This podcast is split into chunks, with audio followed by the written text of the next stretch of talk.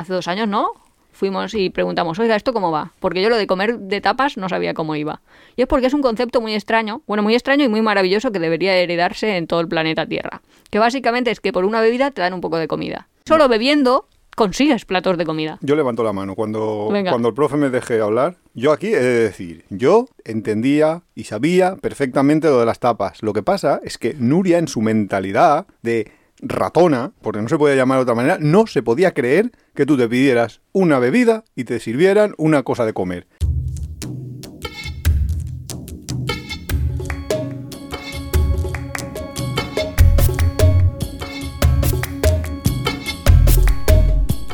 Hola, bienvenidos a Tiempo de Viajes. Somos Iván y Nuria, esto es el capítulo 26 de la tercera temporada. ¿Y de qué vamos a hablar hoy? Pues vamos a hablar de viajar a España. Viajar a España. Vamos a viajar a España. No, Ti, ti, ti. ahora me ponen la musiquita de verano azul. No Bueno, sé, es que eso es en mi diario de un viaje a España. Ya, porque sí que estábamos acostumbrados, ¿no? De cuando éramos pequeños que viajabas por España, no podías hacer otros viajes más que... No, los aviones eran carísimos y esas cosas. Pero ahora se puede... Ahora, de momento, se puede Hombre, también te he elegido yo Verano Azul, no te he elegido ahí Villabotijo de Abajo, que por lo menos estaba ahí Nerja, había un pueblecito con playa, tenías Ah, amigos bien, en la playa, no sé, lo típico. ¿Y a qué viene este capítulo? Porque hoy vamos a hablar precisamente de esto. Hombre, porque hemos pasado de ser, mm, iba a decir blogueros, no sé cómo se dice personas que tienen un blog, Mm, sí, pues, blogueros, sí.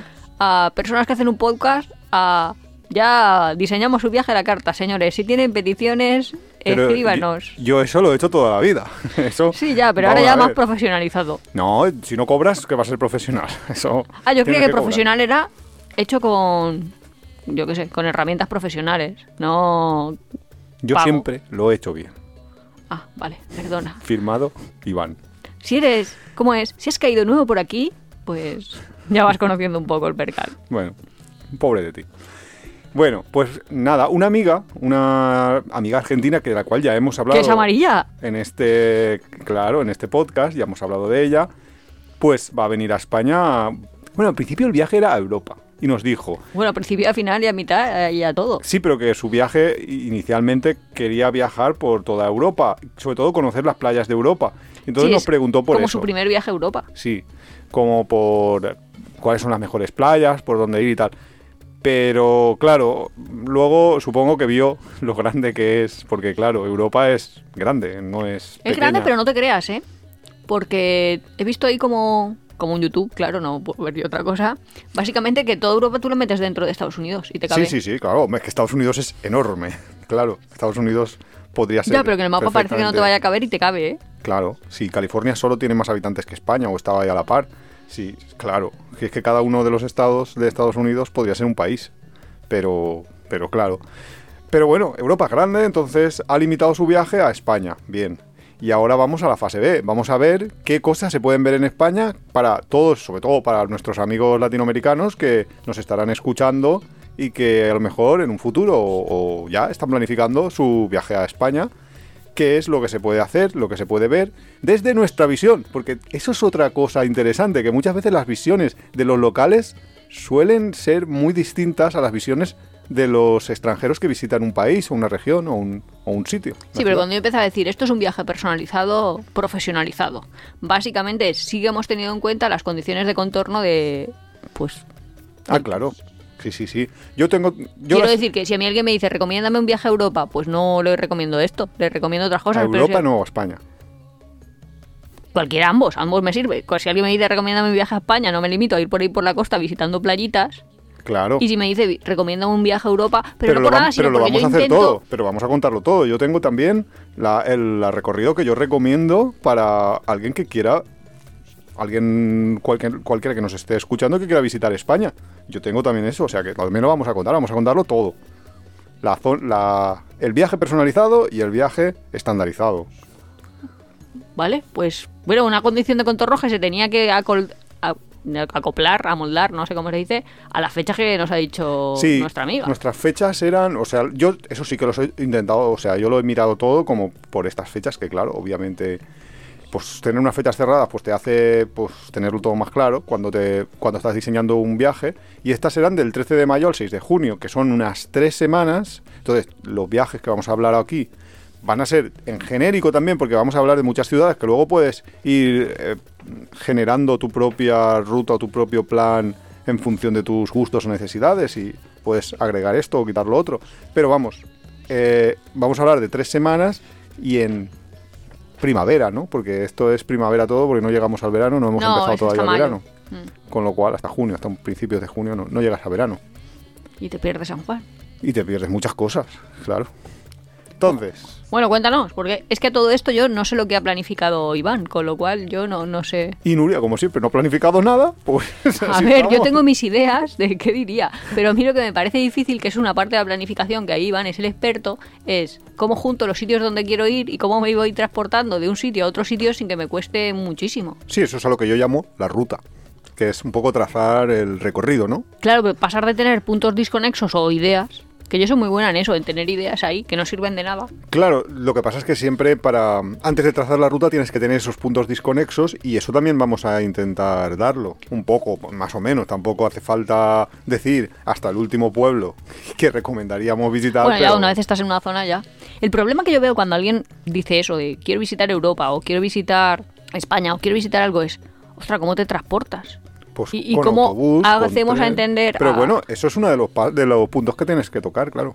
Ya, pero que te puedes gastar un montón del presupuesto en hacer cosas que te parezcan muy simples. O sea, que la lógica no impera. Y eso A pasa ver, en todos los países. bien. Porque a lo mejor, mejor. tú piensas, pues de Alicante a Ibiza, ay, yo qué sé, mm, no me lo sé, me lo estoy inventando.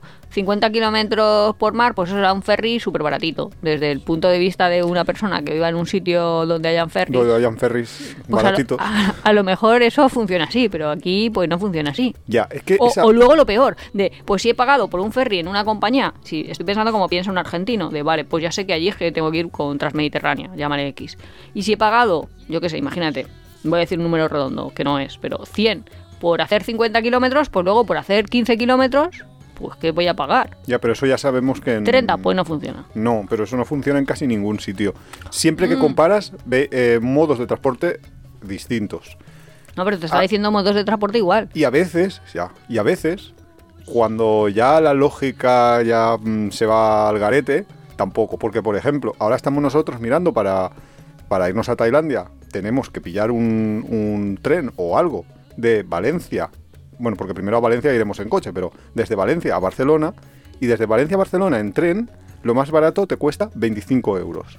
Con un tren de Transmediterránea, de Transmediterránea, del- un Euromed, perdón, que te lleva, que son tres horas justitas y ya está, ¿vale? Pues, si en vez de eso, tú te coges un tren que te lleva a Madrid en AVE y un AVE que te lleva a Barcelona, te sale más barato y a pesar de que estás más tiempo en medios de transporte. ¿Qué sentido tiene eso? ¿Cómo es posible que me salga más barato ir de Valencia a Barcelona pasando por Madrid Espera, que y en un tren de alta velocidad. Que No me- tiene ningún me sentido. ha propuesto, y esto es verídico, de es más barato si volamos a Ibiza y después de Ibiza vamos a Barcelona. No, no, yo, eso no. te lo he propuesto, eso he dicho yo, eso es la locura, porque eso es verdad Bueno, también. pero lo has descartado. Claro, pero es que ahora mismo hay vuelos a, a Ibiza y desde Ibiza, prácticamente desde cualquier punto, des- desde los que haya una base Ryanair, por ejemplo, Valencia-Ibiza o, o Alicante-Ibiza a 8 euros. Y después de Ibiza a Barcelona por 8 euros. Entonces me salía más barato 16 euros que 25 euros en tren.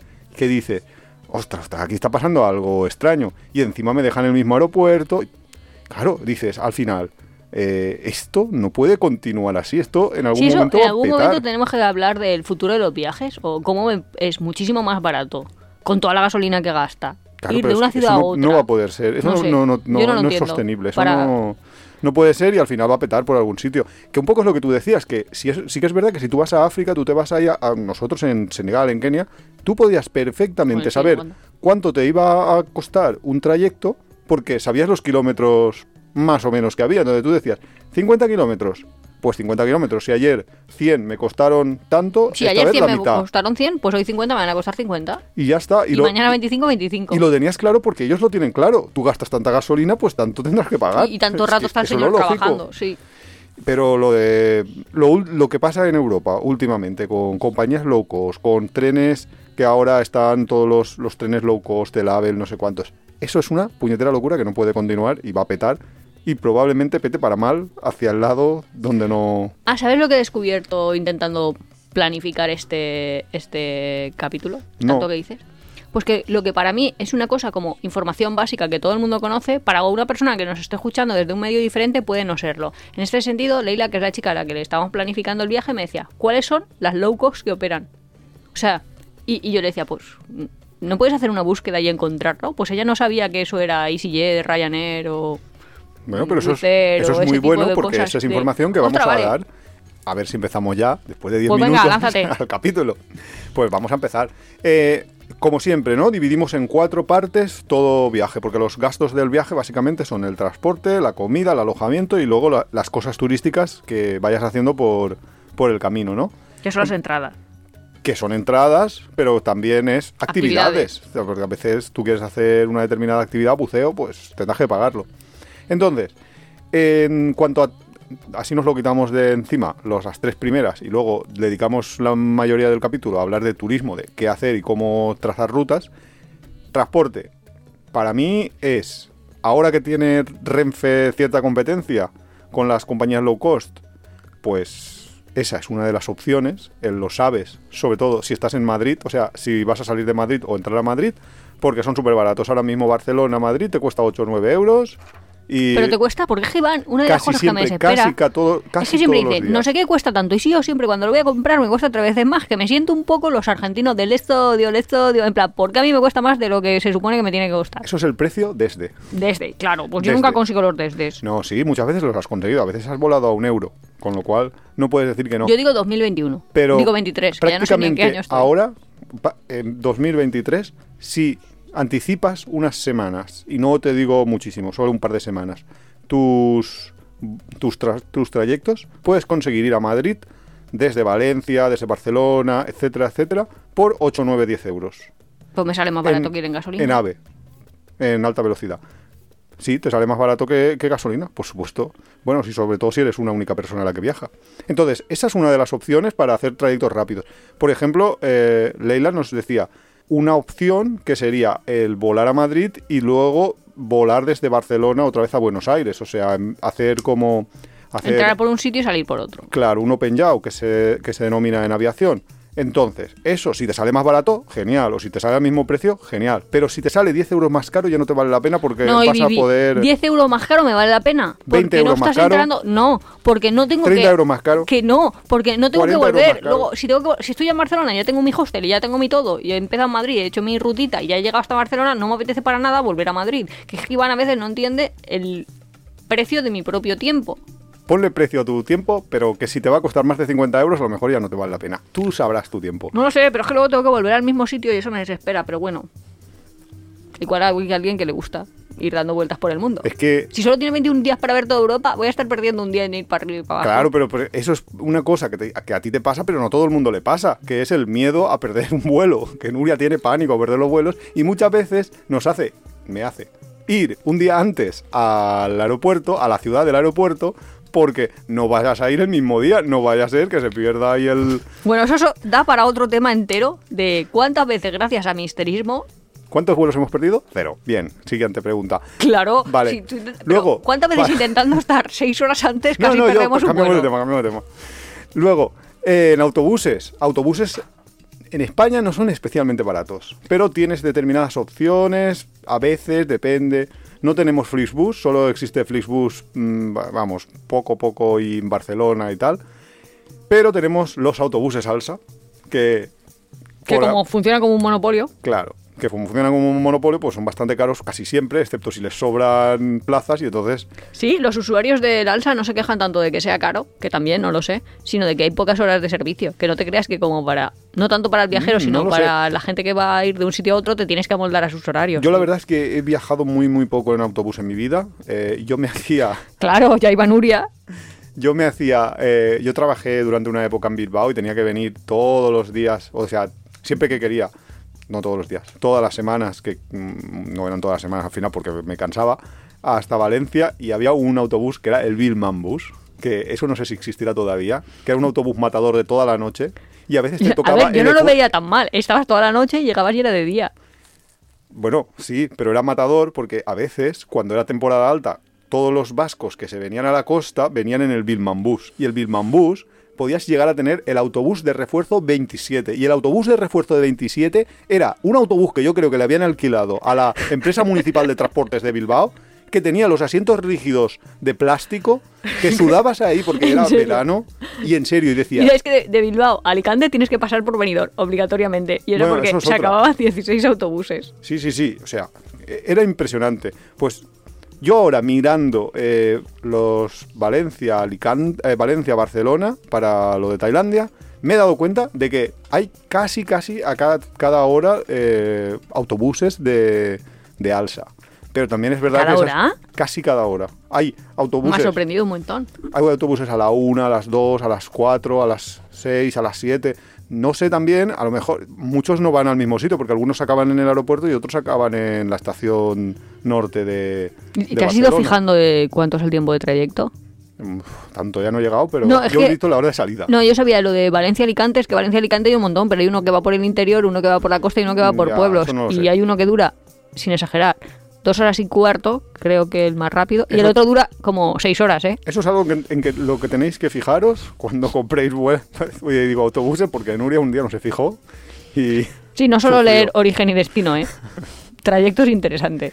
Bueno, autobuses salsa. Eh, luego dejaré en, en la descripción que ponemos siempre en apeadero.es, dejaré todos los enlaces a, a los distintos medios que podéis encontrar, los trenes estos nuevos de alta velocidad que compiten con Renfe. La web de Renfe, por cierto, tiene una fama de imposible, de complicada, de que se te dicen mal los horarios, etcétera, etcétera, que creo que es muy merecida y eso que la han mejorado mucho en los últimos años, pero que sepáis que si vais a entrar a comprar a viarenfe.es, vais a es posible que tengáis bastantes problemas. Como por ejemplo que no os deje pagar con una tarjeta extranjera, que eso es bastante probable. Y luego tenemos BlaBlaCar para transportarse, que para mí, si tienes más o menos flexibilidad y mm, quieres además conocer gente local, porque dominas el idioma y tal, es el medio de transporte, porque es más barato. Hombre, creo que todo el mundo que está escuchando este podcast domina el idioma como para coger un BlaBlaCar. Eso es verdad. Que básicamente es decirle a una persona, ¿me recoges? ¿Dónde me vas a recoger? ¿A qué hora quedamos? ¿Cómo te reconozco? Bueno, lo que ha explicado Nuria con BlaBlaCar es carpooling, es compartir un coche que va en tu ruta desde un destino, desde un origen a un destino. Por ejemplo, eh, nosotros antes éramos conductores, no usuarios, éramos conductores de la ruta Alicante-Valencia, que la hacíamos bastante y poníamos nuestros, nuestras plazas. Ya hace de- mucho tiempo de eso, ¿eh? Hace ya años de eso. Por eso, pero luego ya por distintas circunstancias de la vida, no porque no nos guste el sistema ni nada, sino por el, por el coche, más que nada, eh, no, no, lo hemos, no, no, no lo hemos usado, pero, pero éramos usuarios. Bueno, Nuria, de hecho, era usuaria también, que también hacía las rutas muchas veces. Cuando... Sí, por eso que decía Iván que yo no he ido mucho en autobús, ¿no? Claro, ya iba yo y luego ya apareció BlaBlaCar y ya iba también. Si te gusta Tiempo de Viajes, suscríbete en tu plataforma de podcast favorita, Spotify, Evox, Google Podcast. Puedes apoyarnos muy fácilmente dejando un comentario, dándole al like o compartiendo en tus redes sociales. Nos ayuda a crecer y nos encanta recibir vuestros comentarios y sugerencias. También tienes el blog apeadero.es, donde encontrarás contenidos adicionales sobre el tema que tratamos en cada capítulo. Bueno, entramos en materia. Yo estoy aquí Sí, sí, no, intrigada no. con de Ahora dónde falta- vamos a llevarla. Espera, espera, espera. Solo te hemos hecho el transporte, ahora vamos al alojamiento. El alojamiento El alojamiento Mm. es lo más fácil. Booking. Porque es que no hay otra cosa, con lo cual, mm, pues buscas en Booking. Y como es temporada baja, pues hay bastantes opciones y hay bastantes materias. Una de las cosas que nos comentaba Leila era eh, alojarse o ir a visitar eh, Formentera o las islas en general de Baleares. Y Nuria le decía que sería carísimo y tal. Yo he investigado. Sí que es verdad que, sobre todo Formentera, es especialmente cara hasta mm, puntos prohibitivos en verano. Pero ahora en temporada baja tienes opciones, tienes por 50 euros, Hostels desde 50. 50, 40 y, y 50 tienes habitaciones individuales. Ah, no ¿y hay hostels, no hay ¿No hay? hostels para nada, no. Y las habitaciones individuales no están ahí perdidas de la mano de Dios. Quiero decir que un hostel La es isla más es tan cómodo. pequeña, No es tan pequeño. la isla de Formentera es pequeñísima. Ahora, ahora, ahora investigo un poco mientras, ah, mientras hablamos, pero la isla de, de Formentera es muy pequeña. Se puede, hombre, hay autobuses y demás que te la recorren, pero es que podrías recorrerla a pie perfectísimamente. Sí, seguro que hay un montón de autobuses. No hay aquí autobuses, habrá un autobús cada hora o habrá un autobús cada X tiempo. Bueno, no los sé, que tampoco te creas que... Bueno, los autobuses pasan cuando pasan, pero... Formentera no, que yo conozco gente que ha ido a Formentera y ha ido en bicicleta y se pega palicitas en bicicleta, ¿eh? O pero que porque es deben de muy- haber... hay mucha montaña. Pues es que no te acabo de ver yo de un alojamiento perdido de la mano de Dios. O sea, a ver, lo que yo quiero decir es, una cosa muy distinta es tener tu propio coche y desplazarte, que ahí no hay ningún problema, todo te parece cerca, todo te parece bien, conveniente, no sé cómo se dice, adecuado, pero Mira, tener que ir en transporte Desde público el punto más al este hasta el punto más al oeste. septentrional hasta el punto más Ma- alejado de él, hay 12,3 kilómetros, dos horas y media caminando. Según Google Maps. ¿Lo tienes aquí, Nuria? No. Está, está con una cara de alucine de diciendo, no, no me lo puedo creer. Es verdad, que me he equivocado y me lo, porque me lo ha puesto mal. Hay 19 kilómetros. Cuatro horas andando. Cuatro horas andando. Nada, ocho. Yeah, gente. Claro, pero tú pillas una, un alojamiento en las ciudades. Estos puntos más, este, más ex- fuera del esto son las, y son las playas y son las zonas... Es que no lo sé, no puedo montaña. recomendar Formentera porque nunca he estado en Formentera, no me lo imagino. Lo único que te digo es que me imaginaba más hostels o algo así. Una hora en bicicleta lo recorres. Eh, con lo cual, pues no lo veo tan... Esté donde esté el alojamiento, no va a ser un mal sitio. Porque toda la isla es, es muy... Es que, es que se puede Yo me lo caminar, imagino es como que no- Esquiazos, que también era como relativamente pequeño, es también había... Sí, Pero bueno, sí, da igual. Lo importante, que si quiere ir a alguien a Formentera con 40 va. fuera de temporada, o a Baleares en general, fuera de temporada se puede ir, porque mira, 8 euros que cuesta a Ibiza. A Formentera siempre se llega por, porque no tiene aeropuerto, siempre se llega con un ferry. 8 euros de volar a, a Ibiza desde a Alicante. Ibiza, desde Alicante, desde Valencia, desde donde sea, y luego 40, 50 de alojarte. Y luego, ¿cómo vas de Ibiza a Formentera nadando? No, hay un ferry, lo que ¿Y no tengo ni cuesta? idea. No tengo ni idea, pero el ferry siempre cuesta lo mismo, con lo cual, pues no será excesivo. Si vas sin vehículo, no debe ser una cosa excesiva. También puedes ir a las islas con ferry y tampoco es un precio de locura fuera de temporada. Pueden ser 30 euros, cosas así. No es una locura. Lo, lo importante es que es temporada baja. Temporada baja, casi todo en España mm, se puede hacer porque eh, están preparados, todos los, todas las infraestructuras turísticas están preparadas para acoger a mogollón de gente. Con lo cual, cuando hay poca gente, al haber baja demanda y muy gran oferta, los precios son muy bajos. O son bajos, relativamente bajos. El problema es cuando empieza la temporada alta, en verano. Bueno, estaba yo buscando porque es que Iván siempre dice IMA para todo lo que es. ¿No me crees? No, pero luego me hacen pagar muchas cosas. La cosa, que si queréis ir de Ibiza a Formentera desde 20 euros más dos de, iba a decir, de gastos de envío, con 22 por trayecto lo puedes hacer. Pues yo que había dicho. Si es que, si es que no me crees, esta mujer Espera, no me luego cree, no sé cuánto cree. costará en Ibiza ir hasta el puertito, porque eso en Obviamente. Tenerife te cuesta un montón. Obviamente, si tienes las fechas muy cerradas, si los... Como siempre, como con los vuelos, si tú tienes fechas, tiene que ser este día a esta hora, entonces a lo mejor sí, que te cuesta más caro. que que pero si es- estás un poco abierto, tienes flexibilidad, por ejemplo, pues 20 euros es un precio normal de un ferry. Sí, pero yo a lo mejor estaba descartando las Baleares porque creía que era muy caro. Ya directamente los enviaba a Canarias y a lo mejor no, no es tan caro si lo miran bien, que vayan mirando las compañías y todo eso. Baleares en fuera de temporada no es tan caro. Eh, los alojamientos sí que es cierto que son más caros que Canarias, pero mm, no es una locura. También es verdad, y luego entraremos en la parte turística, eh, que cuando tú estás en mayo, en junio, no, no es el clima verano. Estás en primavera y como co- si tienes No suerte... tanto el clima creo que es lo que molesta, porque eso mm, va a dar un poco igual, sino que no sé si habrá ambiente. Porque la gente creo que tiene su imagen mental de Ibiza o de Ya, habrá O sea, poco como de. Ibiza, mucha fiesta. Habrá aunque a lo mejor sí. O sea, no, No sé cuánto sé. es poca fiesta.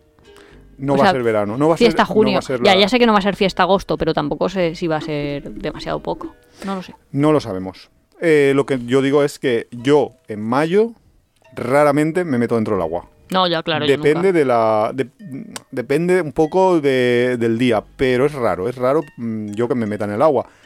Y además este año no ha llovido y a lo mejor llueve más adelante. Mm, Eso no lo sabemos. Quiere decir que se enfría el agua. y en Canarias lo que hay que pensar es que siempre como una eterna primavera, con lo cual en mayo o así hay muchos extranjeros, muchos sobre todo del norte, que se meten en el agua pero a mí mm, todavía me da también un poquito de cosa. Hombre, pues yo creo que estará más caliente. Está más caliente, por supuesto, que en el Mediterráneo. Más cal- No, o sea, el al agua no, el agua. eh, eh, no, no, perdón, eso. El sol eh, hace más calor de ambiente en Canarias que No. en. No te lo compro. Mayo va a No, hacer más en calor mayo no. en Baleares que en Canarias. Bueno, pues estará parecido. En mayo. Si me dijeras en Navidad, sí. Yo creo que estará, que hará mejor tiempo en, en Canarias. Pero bueno, No. eso se mira en la web y ya está. Pero Bueno, bueno, el que bueno, pero eso es importante también, es uno de los aspectos a, a mirar, el clima. Desde luego lo que nadie puede pensar es que se va a bañar en el norte. Toda la cornisa cantábrica, Ah, pero todo eso lo hemos Galicia, descartado, ¿no? todo eso es absolutamente imposible meterte en el agua, porque nosotros hemos ido en agosto y nos ha costado encontrar un día en el que meternos en el agua, con lo cual... No, yo nunca me he bañado. Creo que nunca me he bañado en el Pacífico. Pues sí, es posible también. es Ah, no, que- y en el Atlántico estaba diciendo ahora en este no, caso. en el Atlántico, pero sí es verdad que tú eres bastante friolera. Es posible que no te hayas llegado a bañar. me refiero tampoco en España. O sea, porque tampoco en Normandía y tampoco en Inglaterra, pero que en España tampoco. Que en verdad sería el Cantábrico. o- Bueno, sea lo que sea, pero, pero sí, eh, esa, o sea, en cuanto a playas, son chulísimas, ¿eh? La verdad es que muchas veces son playas que te llega el mismo césped casi hasta la playa, las Ah, montañas, pero a mí me parecen muy bonitas. Yo soy de arena. Tú eres de arena, Claro. pero y allí no hay arena, hay arena, lo que no hay es el, hay lo que no hay es No, temperatura. mí- de hecho, uy, esto sería haciendo amigos muy grande. Hazlo. No, eso ¿No que yo creía que Santander y todo eso iba a ser bonita las playas y luego fui y dije, vaya playas. Amigos de Santander. ya hemos perdido todos los oyentes en Santander. Y en Galicia. Quiero decir, en cuanto a playas. O sea, no me vas a comparar a mí, yo qué sé, Cádiz o Almería, aunque sea, o esto, con, con esas playas. Mm, Yo he visto A lo mejor es verdad que luego bueno. te metes y el agua es más transparente, está más limpia, hay menos gente y hay mejor fondo marino, eso no lo sé. Pero calor no hace. No es que hace frío. O sea, una cosa es no hacer calor y otra cosa es hacer frío. Así que, si alguien todavía nos está escuchando desde Sudamérica y dice, pero entonces me voy a Europa y qué voy a hacer en este viaje, pues tú piensas que si España es como un rectangulito, es como un rectangulito, Nuria Padros. si España es un rectangulito, Menos mal una- que no es un donut. que si no hacemos amigos en Imagínate Madrid. que es un cuadradito, pues tú haces una diagonal, ¿vale? Que vaya, pues la típica diagonal, es que no sé para... así. Está dibujándolo en serio. Tiene las manos haciendo un cuadrado, una especie de rectángulo, y está con la nariz dibujando la diagonal del cuadrado. Es que tenemos que Ese hacer es el nivel. como los de Nomadarte, que se hacen un podcast pero también YouTube, entonces te ayuda. Claro, claro. Pero sin duda. nosotros no. Bueno, la cosa, que el trozo de Portugal lo descartas porque ya hemos dicho que España. Ese trozo no te vale. Pero es que el otro trozo de tu diagonal para arriba también lo puedes descartar, básicamente. Esto va a ser un viaje al sur, Un viaje al sur. Más o Pero menos. vamos a contarlo todo para que la Hombre, un gente sur, que, que- un sur, pero puede ser muy que arriba. no le interese ir a la playa, que también pueda, pueda ir a, a los, al norte. Venga, va. Bueno, siguiente punto, comida. Comida, menú del día. Eso lo hemos contado en muchísimos episodios y básicamente en qué consiste un menú del día. Básicamente un menú del día consiste en que te van a dar una un starter iba a decir yo, pues como un aperitivo en el mejor de los casos, una bebida, pero vamos, un primero, un segundo y un postre te tienen que dar. Si no te dan eso, no es un menú del día. Un primero En generalmente para que sea un primero normal va a ser un plato de cuchara. Ahí he de decir A veces, ¿eh? que Tampoco ahora siempre. en lo de haciendo amigos me retracto. Porque en todo ese trozo del triangulito que habíamos descartado, porque sus playas a Nuria particularmente no le gustaban, la comida... Ahí se come de mm, puta madre, ¿eh? Sí, ahí, ahí es verdad, todo tiene su parte. Claro, las Y cosas ahí, buenas y las cosas sí, malas. Ya te digo que ya el norte me empieza a gustar más. Que te den platos ahí contundentes, ¿te gusta? Pero luego, también hemos de decir, Espera, que ahora va un, un, para un los pero. sudamericanos que nos estén escuchando, latinoamericanos o lo que sea, lo que sea. Yo que sé, a lo mejor alguien es de Estonia y habla español, no lo sé. La cosa, que en el sur también se come muy bien porque tienen otra cosa invento que yo tardé hasta hace dos años, ¿no?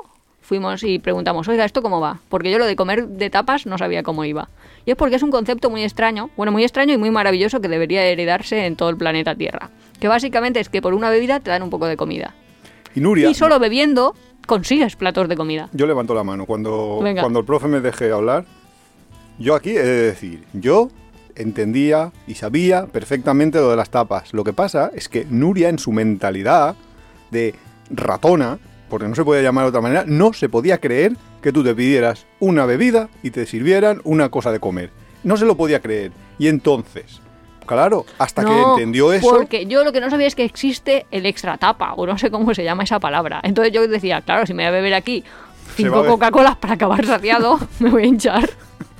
Es que, es que, es que- Pero no, es que tú te puedes pedir una Coca-Cola, te dan tu tapa, que tu tapa es ahí tu mini paellita, llamémoslo sí, arroz mini paellita ya es un sitio guay, ¿eh? Pero bueno, una, yo qué sé, unas patatas, un, es que no sé, de todo hay. Gambas o, sí. o sepia Eh, o lo que sea. Y que podías comprar más. O sea, que podías comprar más tapas sin tener que comprar más Y bebidas. eso existe el equivalente en el norte que se llaman los pinchos, que es bastante Sí, parecido. que también es parecido y tampoco sabía yo cómo Pero se funcionaba. llama pinchos porque va todo clavado en un palillo y, y se come también así, en plan, te pides una bebida y te pides unos pinchos. Sí, pero que son comidas extremadamente baratas. De hecho, llegamos al punto de que un huevo frito no sé dónde, eh, bueno, en Sevilla, valía, es que no me acuerdo, pero imagínate que te voy a decir 1,60 y yo creía que valía 16 euros, ¿sabes? Sí, Nuria... Que yo eh, dije, va a ser súper caro. Y dijo Iván, no, no, que va, va, a ser- va a estar bien. Es que íbamos con unos amigos. Es que, es que aquí es que aquí vais a entender la mentalidad de Nuria de, de por qué no se la puede sacar de casa. Es que íbamos con unos amigos yo soy de pueblo. y los amigos nos dijeron, vamos a ir ahí a un sitio que está muy bien, no sé qué. Y Nuria ya empezó a desconfiar de, oh, un sitio que está muy bien, nos la van a clavar. Pero es que no se puede imaginar, Es que- Nuria, que... en el sur hay sitios muy bien, muy baratos. Eso es una advertencia fase B, porque yo soy de una ciudad que se llama Valencia y en Valencia, en esos sitios, o sea, tú vas al centro y te pegan unas habladas impresionantes, o sea, tú no te vayas ahí a un barecito hipster, te pongas a pedir platitos y platitos sin preguntar el precio, o cuando ves el precio y tú ves ahí un 16, pues te crees que es 16, no que va a valer unos 60, Pues- sinceramente. Pues eso, que, que Nuria ve los números y decía, "Em, esto no puede ser. Eso me da pie a contaros que es muy difícil hacer una generalización como estamos haciendo ahora de toda Europa o toda España, porque la variabilidad, sobre todo en precios, es muy grande. Eh, sí, además eso es verdad, porque la última vez que nosotros estuvimos viajando por el norte, nos dimos cuenta de que el menú del día en Sevilla, en estos sitios, eh, en Andalucía, puede ser 10 euros perfectamente. Y en eh, cuando tú te vas ya a lo mejor a Bilbao, a sitios... A lo mejor las, justo, justo, las grandes capitales tienen sitios más baratos, pero cuando te vas un poco más por los pueblos de los alrededores, de Euskadi, de Cantabria, etcétera, no, etcétera, Aragón. 16 euros era su nivel base, con lo cual casi hay el doble de precio, con lo así que, que- que el- figuraros lo difícil que es poder decir un precio de las comidas. Normalmente los menús del día en España, a partir de 10 euros, son... También hay es veces verdad que, ahora 8... 12 son los nuevos 10. Sí, eso es verdad, que ahora ha subido todo que mucho. la inflación del 2023 se nota. Sí, ha subido todo bastante. Pero vamos, 10, 12 euros son los menús del día. Y con un menú del día es bastante contundente, con lo cual, pues, eh, comes. Comes bien y, y no te hace falta nada hasta la cena. Más o menos, ¿no? Claro, desayunas, luego te comes el menú y luego cenas, sí. Más o menos ese es el, el tema. No, pero a veces puedes comer más ligero si comes de pinchos, de tapas, etcétera, etcétera. ¿Vale? Ya tenemos transporte, ya tenemos comida, ¿qué nos falta? Pues vamos al turismo, qué es lo que hay que ver y qué rutas más o menos podríamos seguir. ¿Tú qué recomendarías a una persona como Leila que lo que busca es, sobre todo las playas, ver este tipo de, de, de sitios así de naturaleza? Es que mm, me es muy difícil porque digo, si va a ser súper feliz yéndose, yo le decía, pues te vas a Tenerife, vas a ser súper feliz allí, en los sitios más hippies, y ya está. Vas a tener calor y vas a estar bien. En cambio, para mí me recomendaría cosas totalmente diferentes, también Bueno, os lo digo. Vamos a recomendar algo a una persona que le guste mucho las playas. ¿Cuáles son las playas más recomendables? Claro, pero me puedo teletransportar. mayo, por teletransportar. Es que claro, si yo pudiera saltar así, ya te digo, vería Canarias, vería la parte esa de Tenerife hippie, luego vería la parte de Cádiz hippie también. Bolonia, porque no iba a ser la caleta, ¿no? No, no, me refiero a las dunas. Claro, no puedes saltar, pero yo no recomendaría a nadie que vaya a venir tres semanas que se vaya a Canarias, porque es que ir a Canarias son dos días que los pierdes, el día de ida y el día de vuelta, porque ¿Y ir a Ibiza no? ir a Ibiza no tanto, porque el vuelo es muchísimo más corto, el vuelo es como una hora, lo no, otro no son tres horas y pico. ¿eh? Yo ya tengo que ir al aeropuerto igual, igual me va a dar estar una hora que tres. Bueno, pero tú eres muy Y histérico. encima estás, no lo pierdes tanto. Atención, tip. Porque cuando lo pierdes en la ida, como llegas ahí, te han recambiado la hora, Una para atrás, pero luego solo pierdes a la vuelta, pero a la a ida la no. vuelta pierdes otra extra. Una extra, sí. Sí, pero bueno, eh, cada uno que haga lo que quiera, pero volar para ir a ver el- las islas, pues es un es casi perder el día. Pero bueno, no tanto no tanto Baleares, pero es que yo tampoco recomendaría a nadie que se fuera a ir a Baleares. Entonces, ¿qué playa va a haber? ¿En mayo? Las playas, pero es que Baleares, Pero es que- el clima de Baleares es muy parecido al de Valencia. Sí, pero de hecho, habrá el de mucha Alicante gente. es mucho mejor. Pero me imagino gente en las playas, porque yo me imaginaba, desde la imaginación de que no he estado nunca en Ibiza, atención, que los, eh, los holandeses y los alemanes estarían ahí en la playa. No, ya no en tengo ni mayo. idea. No lo sé. Yo sé que fui a Goa, eh, en India. Y, y- y no había nadie. En temporada baja y aquello decías. Es que no habían barecitos, ¿sabes? Se- no es ya por gente, que no es que digas, es que necesito que haya gente, no. Lo que necesito es que los barecitos haya gente, que No. los hostels haya gente, que vea gente, No- porque no si estoy todo solo. Es que estén abiertos. Claro, Es que sí, eso, a eso me refiero, es que si no está cerrado. Ni los restaurantes, es que estaba todo cerrado, con lo cual decías, "Mm, no sé para qué he venido yo aquí, porque. si Sí, me he tenido es- que transportar, Era he llegado totalmente aquí. decadente. Mm. Es Pero un bueno. poco el miedo que me da. Claro, es que yo creo que Ibiza eh, fuera de temporada no va a ser Ibiza, va a ser pues algo, otra cosa. Y, y Cádiz no. Las playas de Cádiz, hombre, pues Bolonia y todo eso, Bolonia probablemente sí, pero es que Bolonia es una playa tan salvaje que es que allí no va a haber nada más que la gente que vaya a la ya, playa pero es que y ahí no hay, hay cuatro chiringuitos. Y si es cuatro chiringuitos está cerrado, pues apaga y vámonos. Ya, eso es verdad. Así que no sé si estamos recomendándole algo a alguien o, o si estamos no recomendando, pero porque Pues yo creo que aquí vamos a ofrecer servicios profesionales. A esto ya no nos podemos dedicar. Si nos quedamos en el paro, tenemos que buscar otra profesión, porque la de realizar viajes personalizados me parece que hace aguas, ¿eh? malo lo veo. Como negocio malo lo veo. Yo no, ya, pero, ya sé, pero es que ya para sé qué mí, hacer. Si a ti te gusta un viaje como los que a mí me gustan, sé decirte. Como te guste algo muy diferente, me resulta un poco complicado. No sé, a mí me gusta, me encanta lo- la playa, pero me encanta Pero la hombre, playa. la playa en mayo, Claro, es que a mí no me. O sea, em, siendo sinceros, a mí la playa en mayo me parece descafeinada, porque yo tengo la playa en mayo aquí siempre. En, nosotros no, pero si a veces vamos. De hecho, vamos, pero no hay nadie. Claro, pero que, no hay- que no hay gente, entiendo con lo yo que a cual- un viajero no le apetece estar en una playa, que no haya nadie. Claro, Porque ¿qué vas a hacer? claro, es que Te- yo estoy ahora intentando pensar. Te vas a un mercadona, te compras dos cervezas y un Sí paquete que- de papas y sí te vas que es a la verdad playa. que en España hay playas donde siempre hay gente, sea la época que sea, pero son las urbanas. Las playas, por ejemplo, Benidorm, siempre hay gente. Ah, en. Málaga siempre hay gente. En Marbella siempre hay gente. En sitios donde haya playa y haya una ciudad pegada, o sea, que es urbana, en Alicante capital, en la, en la ciudad Pero de Alicante incluso también. en Valencia. No, ¿habrá en Valencia no, porque en Valencia está, no, porque Valencia está de culo al mar. Digo, playas No, que estén de cara al mar. Porque en Barcelona, la Barceloneta y todo eso se ha llenado. Antes Por no habían, supuesto, pero por los supuesto, ya pero no están en la playa, están en el centro. Ah, en la playa no, en la zona de la cosa- playa en, es- en Valencia. A ver, consejo, consejo importante. En la playa de Valencia, si te vas a la Malvarrosa en mayo, te van a atracar.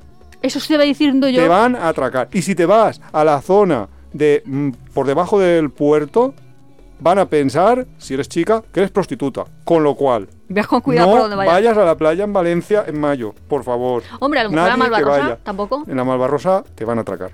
Te ¿Tú van a atracar. Sí, sí, te van a atracar, así es. Es que Valencia es una ciudad que también como Barcelona, pero creo que Barcelona está cambiando en ese sentido. Pero te van a atracar también. Que, a lo mejor sí que Que te cuando atracan. decimos te van a atracar es te van a quitar tu monedero. Sí, sí, que te van a sacar una navaja. Y, tu, uno, o a lo mejor no, pero el móvil te lo quitan. Sí, sí. Vas a, vas a venir mm, mal. Son ciudades que las construyeron pensando en que el mar era el sitio donde iban a trabajar los marineros. Y la gente mm, de, De la ciudad, no, la gente que venía de turismo, iba al centro de la ciudad, iba a visitar los centros, no iba a visitar las playas. Las playas luego se iba a otros sitios y los visitaba.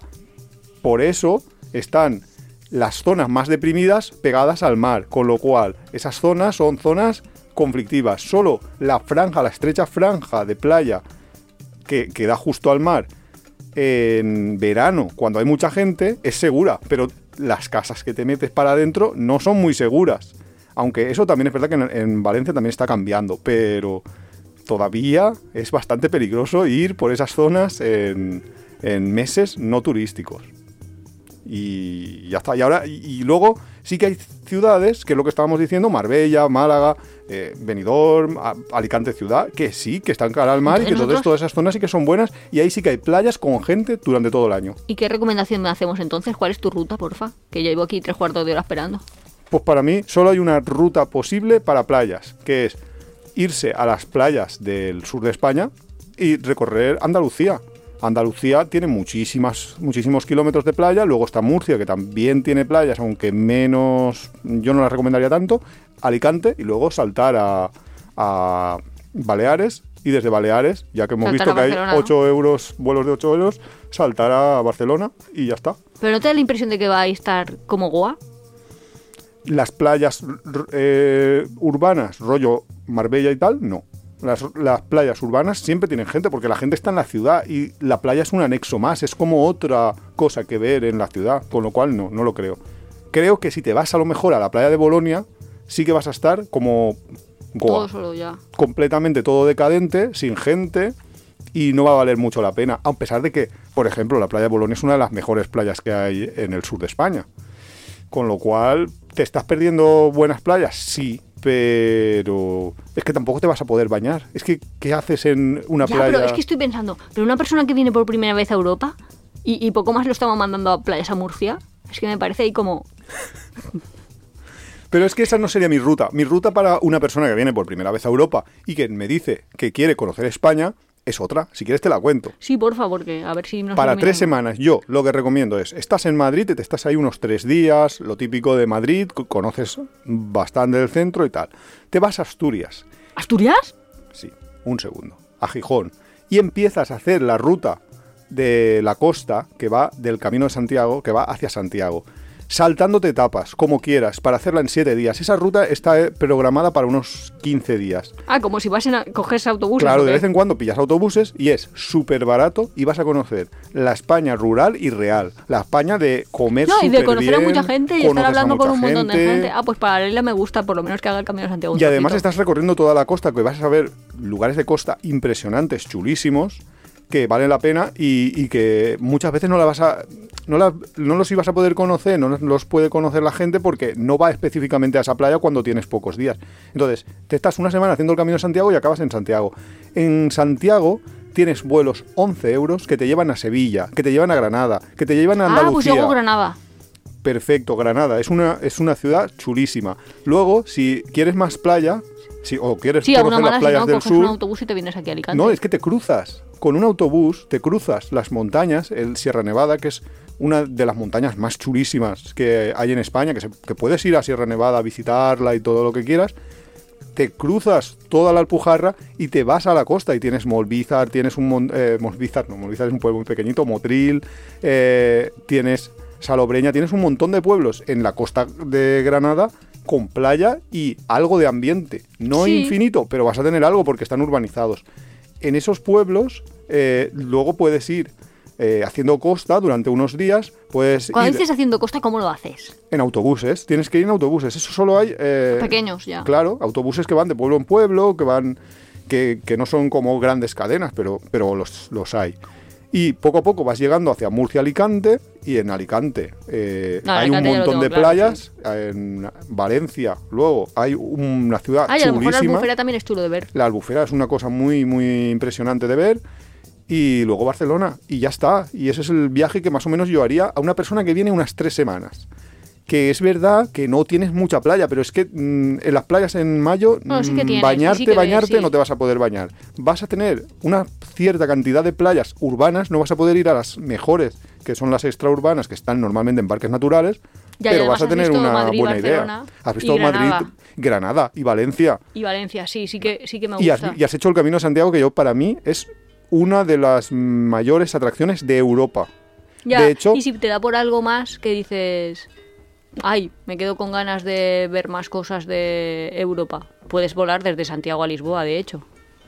Claro. O sea, bueno, o volar o ir en autobús o como quieras, eso es cerca. Claro, eso y ves es la parte de Portugal, que también se come bien y también está Claro, bien. eso si quieres cambiar de país, claro, pero bueno. Claro, y si te sobrara tiempo, que a mí no me sobraría en tres semanas, pero bueno, una vez estás en Barcelona también te puedes coger low cost y irte a Italia si te apetece o donde quieras. Sí, sí que me gusta como ya coger el principio del tiempo para hacer Camino de Santiago, para ver si es una cosa que te gusta, sobre todo porque ahí no hay que reservar, que eso es una cosa que le tenemos Claro. que decir a toda la audiencia. que, que es que si te gusta el camino de Santiago, o sea, cualquiera que empiece el camino de Santiago y a los tres o cuatro días dice, hostia, me ha gustado, como no hay ni que reservar, no hay que hacer nada en especial, es súper barato, en plan, 5 euros dormir, Sí. menú del día comer, 10 O euros. comes en el supermercado, o comes en el o- o supermercado, haces amigos sea. cocinas, vas a tener amigos sin duda. Puedes continuar hasta Santiago y son 15 días. Eh, y luego... Pues vuelas sea, a Barcelona. Si, si caminas, si quieres ir caminando, con lo cual... eh, tienes posibilidad de alargarlo, acortarlo cogiendo autobuses que te llevan, que te se saltan algunos pueblos. O sea, hay muchísimas opciones ahí. Que, que es un poco mi idea de un poco empezar así, porque conoces España real, real, es barato y además estás haciendo uno de los trekkings del mundo. O sea, es que, es que el Camino de Santiago es uno de los mejores trekkings del mundo. Pues la verdad es que me ha gustado mucho tu recomendación. Ahora vamos a contar un poco mejor para la gente que no lo sepa cómo es el Camino de Santiago para que no se tengan No, que el ir a Camino de ese. Santiago no hace falta que contemos decir, para nada que no se tengan que ir a ese episodio. porque tenemos un episodio entero, el segundo o el tercero de la primera temporada. Por Así ahí. Ah, tan pronto no, hombre. Sí, fue uno de los primeros, de- bueno, no sé, entre los diez primeros seguro que está. Lo pones en el blog, a una mala, lo buscas. Vale. Eh, y tenéis ahí exactamente el Camino de Santiago lo que hay que hacer. Pero, Hombre, es que sí, España lo loco, para alguien que no conoce España, que a mí cuando voy a Polonia me gustaría que alguien me lo hubiera hecho, es, pues tienes todo lo que nosotros llamamos corrisa cantábrica, quiero decir, toda la parte del norte, que básicamente son montañas muy cerca del mar, con lo cual el paisaje va a ser como verde, pero también va a haber mar. o- sí. Así, muchas comillas, muchas comillas, muchas comillas. No, Más no, al norte sería. mar. Sí, pero que quiero Ah. decir que con muchas comillas parecería, pues. Te iba a decir. Escocia. Sí, con muchas comillas. Sí. Sí. Bueno, O, ¿cómo se llama? Normandía. Normandía. más o menos. sí, sí, sí. Pero vamos, esa parte sí que la tiene. Pero más montañoso, ¿eh? Muchísimo más montañoso. Eh, luego, Barcelona, que por sí ya es un destino turístico que creo que ese sí que es conocido Claro. y es chulo y es tal, como grandes Claro, ciudades las igual que Madrid. grandes ciudades, polos turísticos, Barcelona, Madrid, Granada. Luego en Andalucía también está de menor rango, pero Sevilla, Córdoba. Luego tienes... Claro, es que también depende, porque si te gusta el arte, o para la gente que no lo conoce, a lo mejor Córdoba es interesante por todo su pasado musulmán. Iba Claro, a decir que- árabe, pero no, era musulmán. y Que a además lo ahí mejor se ve alguien. mucho el contraste. Sí, que a lo mejor a alguien de Argentina sí que le puede parecer como muy bonito. Ya que no vas a ir a Marruecos, Claro. como muchas comillas, pero va a ser como Marruecos. Claro. es- De hecho, tuvo. Bueno, no- a no es como Marruecos, pero 500 bueno. años de ocupación musulmana. Igual en los 800, pero bueno. No el- era del 722 al 1492. Bueno, pues no lo sé, quizás. Pero... Del 711, que diga. Cosas que uno aprende en primaria que no sirven para nada. datos que se quedan ahí, ¿no? Bueno, eh, y, Oh, pues sí, sí, sí. y luego hay ciudades... Echar un ojo por lo menos a, a alguna ciudad más musulmana, rollo Córdoba, Y mira, puede ser interesante. Y playas. Sí, de las mejores playas que a mí me gustan en España, que además no habrá ambiente, es verdad, pero y no habrá mucha gente, pero se puede visitar tranquilamente porque son seguras y demás. El Cabo de Gata, en Andalucía también. El Cabo de Gata es un parque natural completamente desértico, todo. Un paisaje súper de montaña, desértico, con dunas y demás. ¿y- ¿Ir en transporte público al Cabo de Gata, tú lo ves viable? Seguro que se puede. Seguro que se puede. No lo he mirado, pero seguro que hay alguna opción. Por- habrá que ir a Almería probablemente y luego habrá un autobús a San José, me imagino yo. Pero seguro que, que se puede. Pero es una opción de, si quieres conocer una playa salvaje, una pero es playa, no virgen. urbana, Mm. en fuera de temporada, yo creo que esa es la playa que hay que conocer. Ya, O porque es un parque natural que decimos nosotros de Cabo de Sí. Gata. Sí, esas playas son muy, muy chulas. Y luego... Y luego, eh, en cuanto a presupuesto, ¿no has preparado un presupuesto de cuánto te vas a gastar entre moverte, cuánto No. te gastas al día en comer? No, porque eso va a depender muchísimo de lo que hagas. Si te vas al Camino de Santiago, por ejemplo, súper barato. barato. Porque por 15 euros diarios puedes estar Sí, el Camino de Santiago es muy barato, de hecho. Y sin embargo, si te vas a Formentera, que estábamos hablando, ya hemos visto que los alojamientos solo son súper barato ya 50. son 40 o 50, sí. Claro, con lo cual 50 15. solo el alojamiento y 15 el todo, pues es que es muy difícil calcular un presupuesto, depende mucho de lo que se haga. Pero bueno, en esa línea de polos turísticos hay un montón de ciudades. Por ejemplo, desde Madrid se puede hacer excursiones a Toledo. Toledo es una Sí. super ciudad que fue capital, Ah, eso también es interesante, claro. porque es que no sé si fue capital goda visigoda, ahí así que estoy perdidísimísima, Bueno. perdidísimísima, pero si tienes tú has una hecho idea un poco de, de bullying Europa... a gente por lo de la capitalidad de Toledo. Hombre, no es que, a ver, Sí, no, no, el bullying que confiesa, hacen los niños de 10 años, porque yo tendría 10 años en esa época. Confiésalo.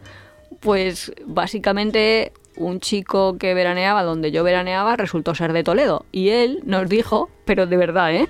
Dijo que Toledo había sido capital de España, no sé qué, no sé cuántas, y nosotros nos creíamos que se había inventado. En plan, que va a ser Toledo la capital total, de España. ¿Para qué vamos a preguntar a un adulto si el dato es correcto o no? No, y claro, ya los de Madrid se encargan de hacerte ver como que eso estaba toda la vida y la capitalidad de como si siempre hubieran habido reyes austrias y tal, pero eso yo no lo sabía, sinceramente. Pero Toledo sí que si quieres ver un poco la Europa medieval, también es una muy muy buena opción y desde Madrid se va, pues no sé cómo se irá, pero habrá un autobús que te lleve, vamos. Hombre, habrá hasta trenes incluso. Ah, ¿no? pues estamos Y- perfilando bastante el viaje, porque es eso. Claro. Aterriza en Madrid. Sí, De Madrid se puede ir o a Segovia para- o a Toledo. No, es que hay, que hay que hablar, hay que hablar. Cuando nosotros vayamos a hacer viajes personalizados, hacemos como estos arquitectos que te hacen una hora con no sé quién, que primero están ahí hablando contigo a ver realmente qué quieres. A ti, Y, todo que eso vas facturando, ¿no? 110 euros por cada hora de, conserje- de consultoría que tengo que pagar ¿De qué? de los arquitectos y Madre los diseñadores. Y solo hacen que yo te resuelvo dudas. 110 euros, ¿eh? En fin, eh, de vez en cuando hacen un sorteo. Que eso podemos hacer a lo mejor en el canal. Ya es como muy loco. De ¿Un sorteo ¿quieres de qué? ganar una hora de asesoría con apeadero? Ah, pero no te lo hacemos gratis. Chico. Pues qué, qué forma de, ¿cómo se llama? De, de, valorar el premio que yo le iba a dar a la audiencia. Alguien que nos escriba en comentarios que quiere ganar la asesoría y nosotros lo sorteamos entre todos los que nos lo digan. Que, que, que yo, yo estaba dando vueltas, porque es que yo también tengo ahí mis bits de memoria ocupados. Lo de la ocupación musulmana, ¿desde qué años hasta qué años has dicho? ¿Qué me has dicho a mí? ¿800 años? No. 711. 500 del 711, muy bien. Hasta. Pues lo tiraron los reyes católicos y por eso te he dicho en 1492, pero muy que bien. descubrieron... Y ahí hay 800 años. O sea que teníamos los dos razón. Tú has dicho eso, pero no sabes restar. bueno, es que... Te van a quitar las carreras de, de- de números. No, pero es de 711 al 492. A 1492, que son Esas son 800 cosas años. que yo aprendía en mi escuela primaria. Ay, ay, ay. Yo, yo ¿Y cuántos años diciendo, había dicho yo? Yo toda la vida he oído 800 años. Y tú has Pues- dicho 500. Y A yo, 500. Y...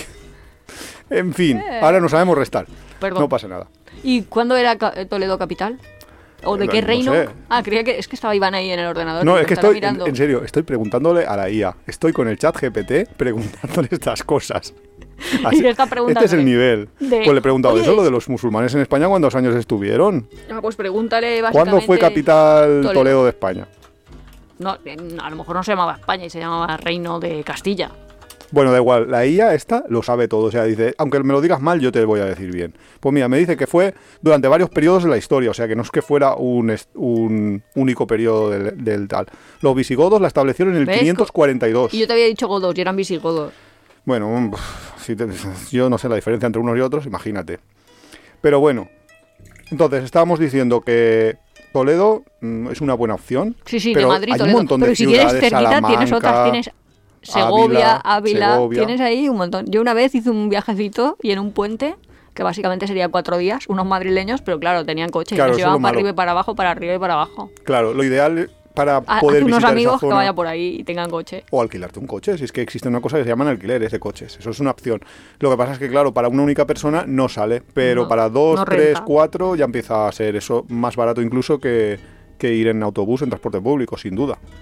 Pero sí que tiene las cercanías, o sea, que Madrid cercanías ya te da para cosas interesantes de visitar. Sí, estoy seguro de que para todas esas ciudades, desde Madrid como... Sí, hay, hay excursiones hay guiadas sin bien. duda, pero yo lo no, no, decía no, hacerlo por libre. excursiones guiadas no, que hay bastante buena combinación, porque desde Madrid, España es un país que es súper central. Madrid irradia hacia todos los Hombre, lugares. a Guadalajara de hecho Lo se va en metro. Bueno, metro no en cercanía, perdón. Sí, Pero a Guadalajara Madrid, yo no sé si hay que ir o Pero lo ido. difícil, a lo mejor es, si estás en Ávila, ir a Salamanca, porque a lo mejor te toca pasar por Madrid para ir. No lo sé. Esa es la, lo jodiendo, o sea, o... O sea que tenemos que preparar mejor el capítulo este, ver Madrid, Segovia, Ávila, No, Salamanca, eso- cómo se comunican. Eso ya es un... un- Eso ya es hacer uno específico. ¿no? Ah, vale. Yo, cada uno que se planifique como quiera. luego Madrid, Camino yo, lo que. Claro, yo doy los tips de, de estos puntos son interesantes. Luego cada uno, si te interesa más la historia, pues esos, esos lugares son muy, muy chulos para historia. Para el fase medieval que decimos nosotros. Sí, Madrid, por ejemplo, si quieres ver museos, Madrid y Barcelona son las dos ciudades que tienen más museos, Que con lo supongo cual yo allí que tienes... todas las personas latinoamericanas sabrán lo que es la Edad Media, ¿no?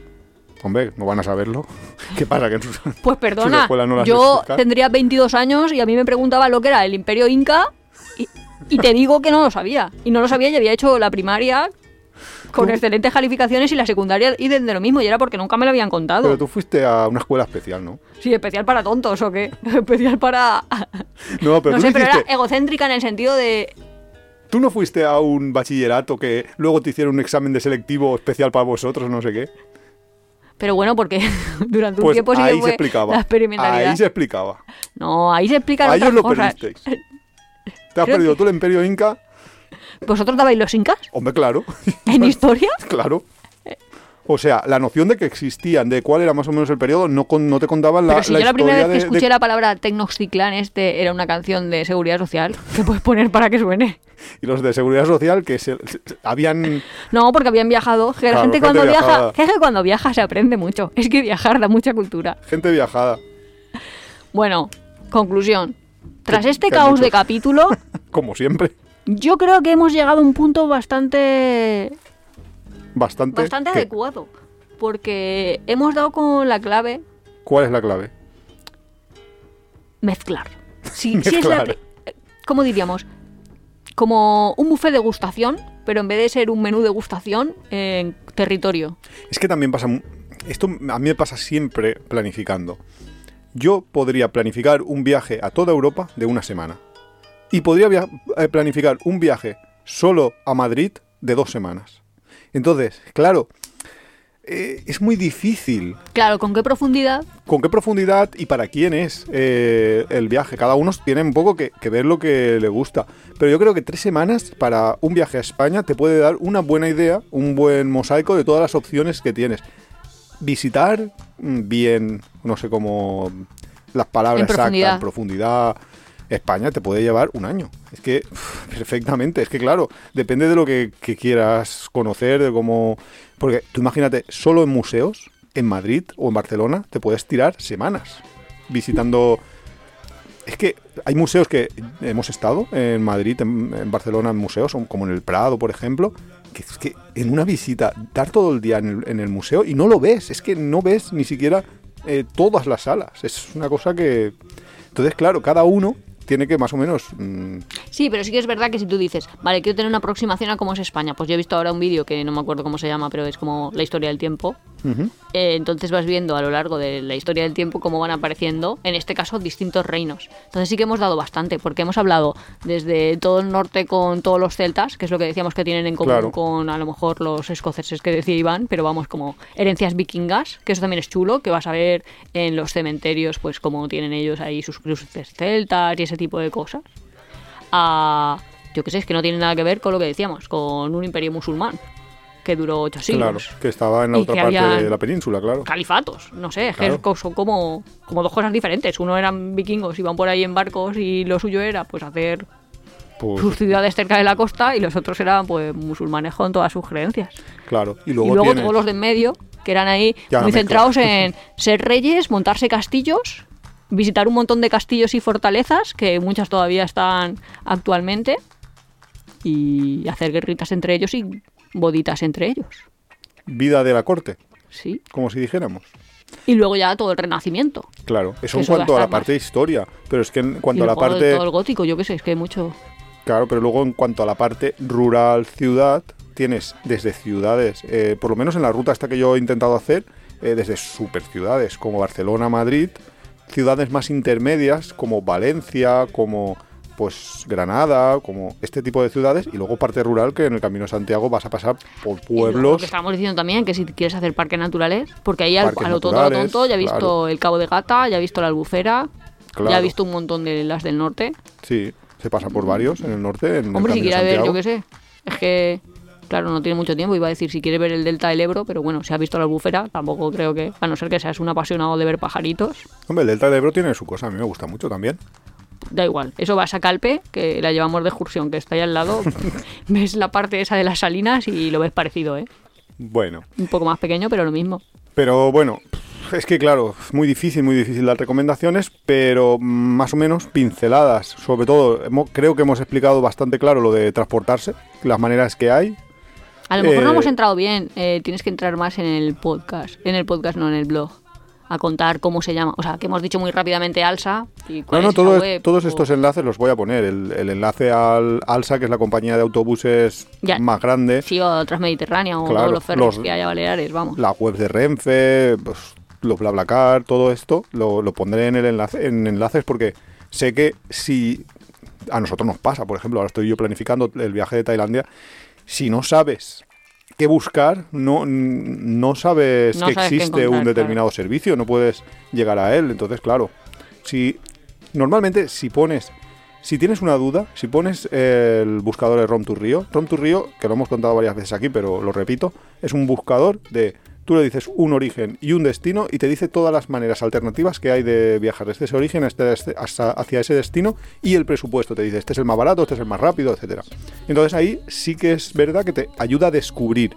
Entonces, si tú no sabes, por ejemplo, que, no sé, para ir a, de Valencia a Barcelona, que existe un tren, pues él te lo va a descubrir. O, si, o, o él es el que me ha descubierto a mí que la mejor manera de ir, la más barata y más rápida a la vez, es volar a Ibiza y de Ibiza a Barcelona, que es muy loco. Pues me lo ha dicho él.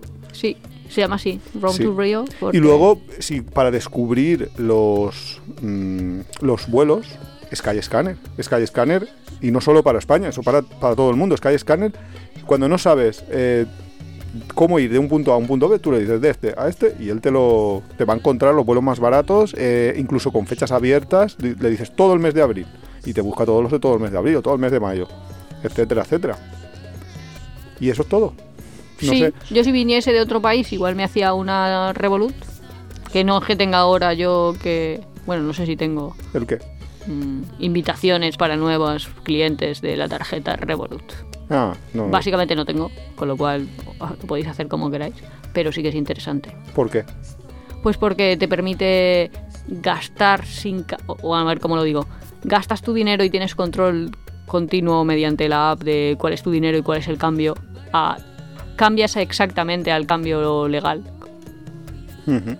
Sin que te, vamos, que pagas sin comisiones.